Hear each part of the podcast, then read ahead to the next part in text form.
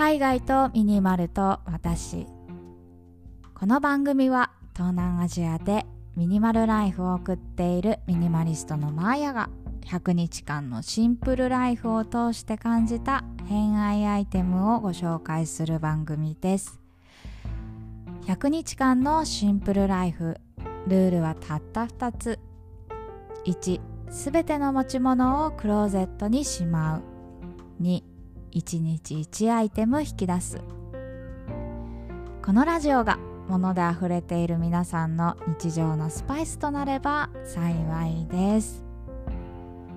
はいということで11日目迎えましたけどようやくですよ。ようやく出会いました。歯磨き粉。うん長かった。でね今日なんで歯磨き粉を出したかっていうとですね今日久しぶりに友達に会うんですよ。実はねベトナム7月末からずっとロックダウンが続いていてでかなりね制限が厳しかったんですよ。その買い物あの日用品とか買いに行くのはいいんですけどあの人と会ったりとか、まあ、もちろんねレストランとかも全部閉まっているし私の家とかはねその友達を呼ぶ時は事前に申請をオーナーさんにしなきゃいけなくて必ずねそのワクチンを打ったかとかあの陰性証明書を出したりとかそういう手続きを踏まないと友達を呼べないというそういう状態だったんですよ。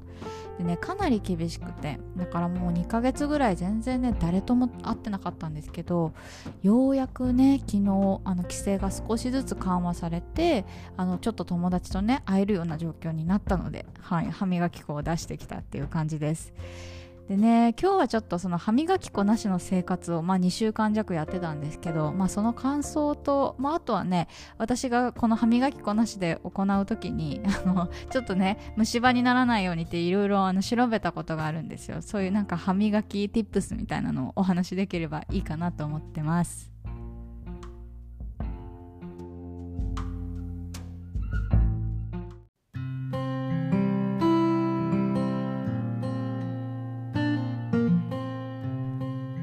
週間ほど歯磨き粉を使わない生活をしてみて思ったんですけど、まあ、慣れてしまえば意外といけるっていうのが本音ですね。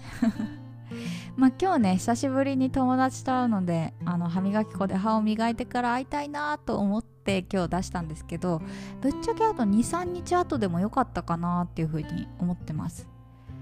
でね私にとっては、まあ、歯磨き粉なしの生活っていうのが決してデメリットだけではなかったんですよ。まあ、デメリット先に言っちゃうと、まあ、皆さんお察しの通りねあの爽快感が何もないので歯を磨いても物足りないっていうのはありました。やっぱりさ歯磨き粉でね歯磨くとスカッとするじゃないですか、まあ、ミントとかねそういう味付けを使えば。だからねあなんか歯磨けてんのかなみたいな感じで あの磨いても磨き足りないみたいなモヤモヤ感はあったんですけど逆に言うとねその歯磨きの時間が長くなったんですよ。より丁寧に歯を磨く習慣がついたと思ってます。やっぱりさ歯磨き粉の良さってその爽快感あると思うんですけどなんか爽快感にごまかされてしまってブラッシングが割と雑になったりすることあると思うんですね。私結構あったんですよ。なんだけど、まあ、歯磨き粉なしで磨いてみるとあれ？全然磨けてないじゃんみたいなのに気づけてゆっくりじっくり磨くようになりました。そういう意味で言えば、まあ、爽快感がなかったのは寂しかったんですけれども、まあ、歯磨きをもう一度ね考え直すいい機会になったなと思っています。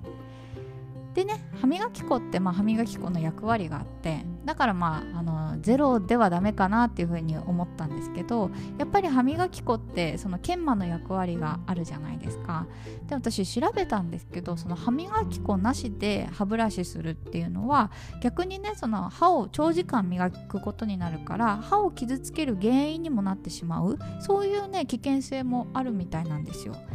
だからやっぱりこの歯磨き粉を使ってあの効率よく磨き上げるっていうのはとても大事なんだなっていうふうに思いました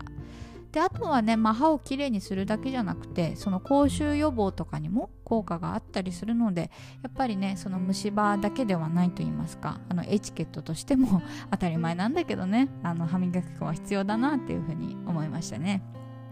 でね、あの Spotify とスタンド FM で聞いてくださってる方はあのサムネイルで私の歯磨き粉の写真が見えていると思うんですけれども実はね私の使っている歯磨き粉って日本製なんですよ。あのベトナム製の歯磨き粉って実は見たことがなくてあのスーパーとかコンビニとかで歯磨き粉は売ってるんですけど全部外国製なんですよね。なんかアメリカのやつとかイギリスのやつとかなんかそんな感じで あんまりねそうなんかベトナム語の歯磨き粉って見たことがなくて同じようにね日本製の歯磨き粉も並んでいます。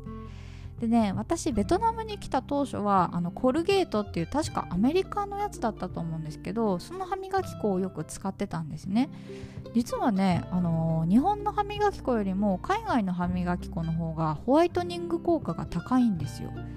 あの日本でねホワイトニング効果があるって書いてある歯磨き粉って言っても実はあの日本の歯磨き粉ってなんかそのホワイトニング効果のちょっと詳しいことは分かんないけどなんかその上限があって海外の方が強いらしいんですね。だからより歯が白くなる。そういう効果があって私コルゲートっていうその確かアメリカのなんですけど歯磨き粉を使っていたのですが実はねなんかあんまり日本人は海外の 歯磨き粉を使わない方がいいみたいな情報を仕入れましてそこからねあの日本製に切り替えましたね。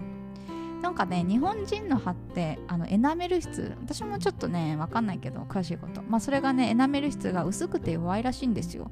だからねそのホワイトニング効果が高すぎる歯磨き粉を使いすぎるとあの歯を傷つけてしまう削り取ってしまうなんかそういうあの逆効果があるらしいですでアメリカ人の場合はエナメル質があの厚くてしっかりとしてるのでそういうホワイトニング効果の高い歯磨き粉を使っても問題ないみたいなんですね。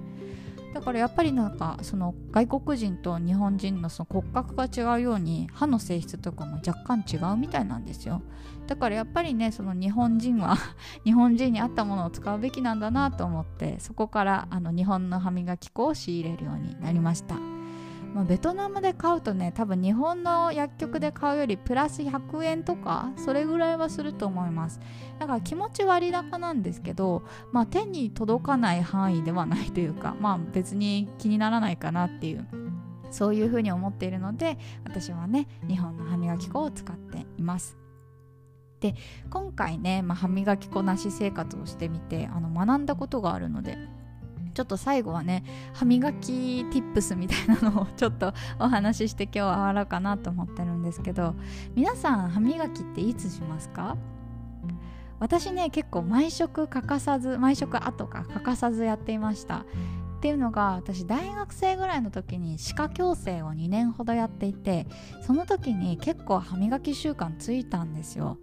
あの歯科矯正ってねあのブラケットを歯につけてワイヤーで固定してあの歯並びを直すんですけどやっぱりこう食後とかにすぐ歯を磨かないとその食べかすとかがねブラケットの間に詰まってしまってそこからこう虫歯の原因になっちゃったりとか、まあ、あと見た目的にも気になるなんかそういうとこから結構ご飯食べたらすぐ歯を磨くっていう習慣がついていたんですけど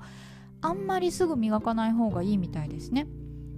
なんか理想は食後30分は歯を磨かない方がいい。30分以降に磨いた方がいいっていうのがなんかその歯医者さんの見解みたいです。